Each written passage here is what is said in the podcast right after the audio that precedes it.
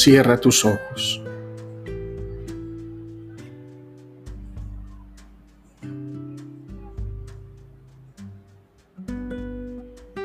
Contempla.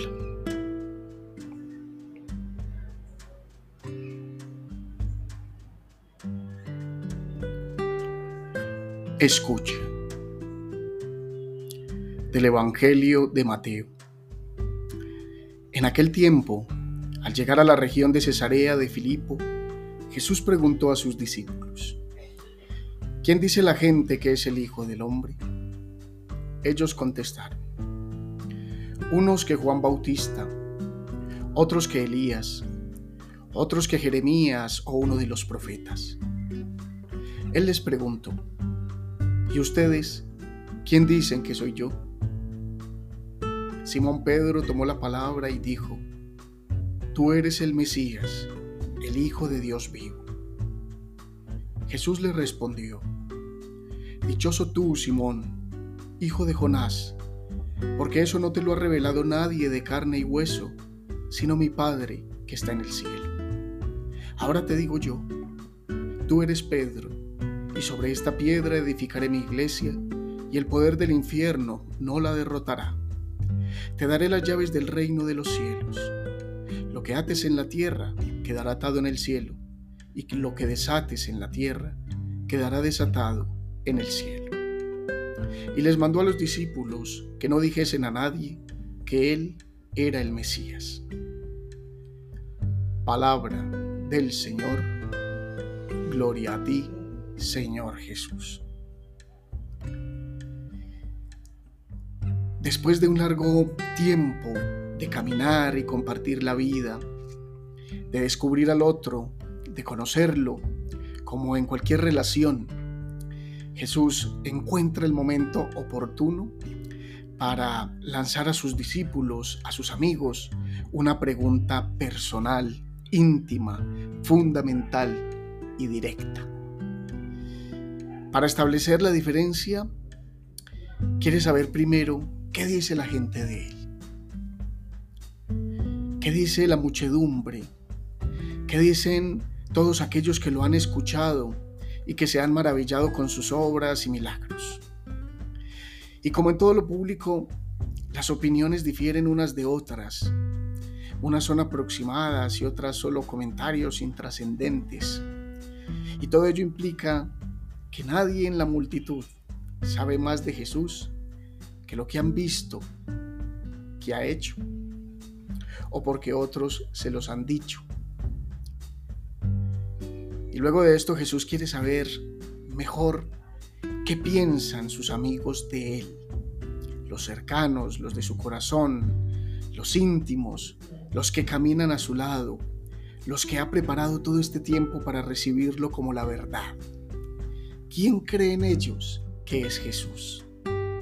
Una pregunta que lleva en sí el riesgo de descubrir en la respuesta que tal vez ellos tampoco sepan quién es. Son esas preguntas directas, personales, que puede hacernos cualquiera de aquellos que nos ama. ¿Quién soy para ti? ¿Qué piensas de mí? Y que nos pueden poner en aprietos, en, en entredicho, tal vez porque no hemos meditado demasiado en esa respuesta. Y es algo de lo que les pasa a los discípulos, excepto a Pedro. Y por eso si la opinión de la multitud es totalmente carente de verdad, la respuesta de los discípulos en la voz de Pedro está llena de conocimiento y de intimidad. Tú eres el Mesías.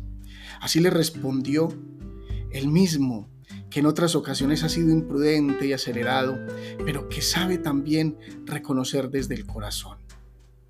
Pedro ha dicho la verdad y más que decirla, la ha confesado. Ha hecho una confesión de fe en Jesús. El amor por Él lo ha impulsado a hacerlo. Creer en alguien implica haberlo amado, conocido a través del amor. Y Pedro ha hecho ese camino lo ha conocido y lo ha amado, aunque todavía no entienda muchas realidades, muchas cosas que sucederán. Y como respuesta a esa confesión de fe que Pedro pronuncia, Jesús le responde con un voto de confianza. Su fe será la roca fuerte que sustentará la de sus hermanos. Las primeras comunidades cristianas cimentaron su fe en el Jesús que testimoniaron los apóstoles, quienes encontraron en Pedro a ese guía que los llevara por el camino. Quien cree y permite que el Espíritu Santo fortalezca su fe, será capaz de guiar a sus hermanos dando testimonio del resucitado, del Mesías. ¿Quién es Jesús? Millones de seres humanos han querido responder a esa cuestión desde todos los ángulos de la historia durante más de dos milenios. Pero para nosotros, como cristianos, como seguidores suyos, como discípulos, sigue estando vigente ese interrogante. ¿Quién es Jesús para mí? Le conozco porque he oído de Él, porque me han enseñado sobre Él o porque he caminado a su lado, porque le hablo, porque lo escucho.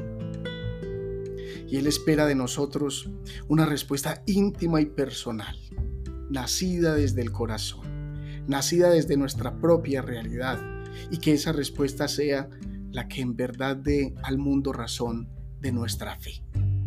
Quedémonos con los versos de aquella hermosa canción que escribió alguien con esta misma inquietud. Es imposible conocerte y no amarte. Es imposible amarte y no seguirte. Me has seducido, Señor. Para terminar, oremos. Amado Jesús, hoy reafirmo mi fe en ti. Confieso desde el corazón que eres el rostro amoroso del Padre en mi vida.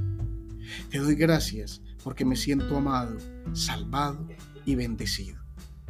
Te pido que seas la roca fuerte sobre la que se fundamente mi vida, el centro de mi alma y la verdad ante la cual viva para iluminar el mundo con tu amor. Amén. Feliz semana.